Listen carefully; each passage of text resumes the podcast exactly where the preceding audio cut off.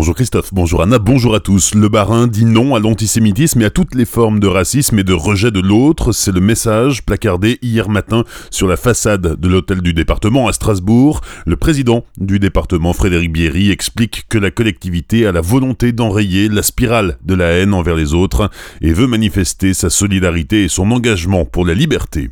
Les salariés de Punch à Viche dans la vallée de la Bruche réclament de vraies négociations avec leur direction. Le groupe prévoit de supprimer 47 emplois sur 52 et un plan social est en cours. Hier, les salariés étaient réunis en assemblée générale sur le parking de l'entreprise. Les délégués syndicaux CGT et CFDT ont révélé plusieurs points de blocage dans les négociations. D'abord sur le choix de la cellule de reclassement des salariés et sur l'accord de méthode. La direction du groupe fait la sourde oreille tout en proposant de reclasser 25 salariés sur son site de Strasbourg. Autre rencontre avec la direction de Punch est prévue aujourd'hui. L'incendie de la voiture du maire de Célestat dans la nuit de mercredi à hier, vers 1h du matin, Marcel Boer a été réveillé par un appel de la police. Sa voiture stationnée devant chez lui était en train de brûler. C'est un voisin qui a donné l'alerte. C'est la deuxième fois que cela arrive au maire de Célestat. Déjà en novembre 2013, un précédent véhicule avait brûlé devant chez lui.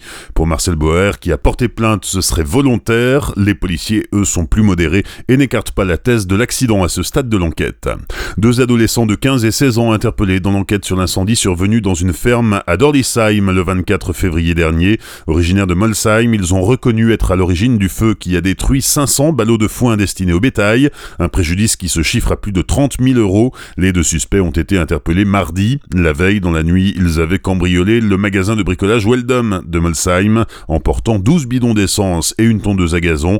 Pendant leur garde à vue, les deux jeunes ont reconnu le cambriolage et l'incendie de la tondeuse à gazon qui a suivi le long de la bruche. Les deux adolescents seront présentés à un juge des enfants en juin prochain. Troisième édition du forum Zéro déchet, zéro gaspillage. C'était hier à la salle des Tisserands à Châtenois. Ce forum clôture le programme du même nom qui s'est déroulé sur trois ans, mené par le SMICTOM d'Alsace centrale. Les différents partenaires ont pu établir un bilan de cette période et ouvrir de nouvelles perspectives pour les années à venir.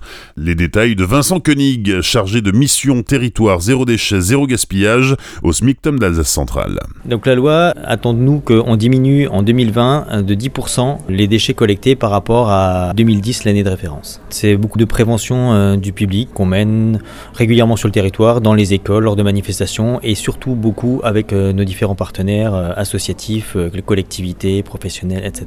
Aujourd'hui a eu lieu le forum Zéro déchet, zéro gaspillage à Châtenois. Quel a été le but et pourquoi? Bah, Le but est déjà de faire un point justement sur les actions qui ont été menées en invitant et en partageant ces réflexions avec nos partenaires justement donc associatifs, euh, collectivités, les écoles parce que ce sont eux qui participent au quotidien à nos différentes actions pour leur montrer le chemin qui a déjà été parcouru et qu'on puisse imaginer bah, le chemin ou les différentes actions à faire encore euh, dans les temps à venir. Un dernier mot pour les auditeurs? Il faut plutôt pencher ressources que déchets. En fait, bah, le meilleur déchet c'est celui qu'on ne produit pas. Il faut effectivement ben, essayer de, penser à ça au préalable. Et si vraiment le déchet est inévitable, essayer de le valoriser au mieux en le mettant euh, dans le bon flux, dans la bonne poubelle. Jusqu'au 30 mars, dans le cadre de la semaine des alternatives aux pesticides, Azure FM vous propose de retrouver à 9h55, 11h45, 15h30 et 18h55 les conseils d'Éric Charton pour jardiner au naturel. Enfin, un mot de sport. En tennis au Master 1000 de Miami, Pierre Hugerbert remballe dès le premier tour. L'Alsacien a été battu en 2-7 par le Serbe Filip Krajnovic, 6-4, 6-4. Et puis il y a du handball ce soir, 21e journée de Pro League. Célesta reçoit Caen, coup d'envoi à 20h30 au CSI. Bonne matinée sur Azure FM, voici la météo.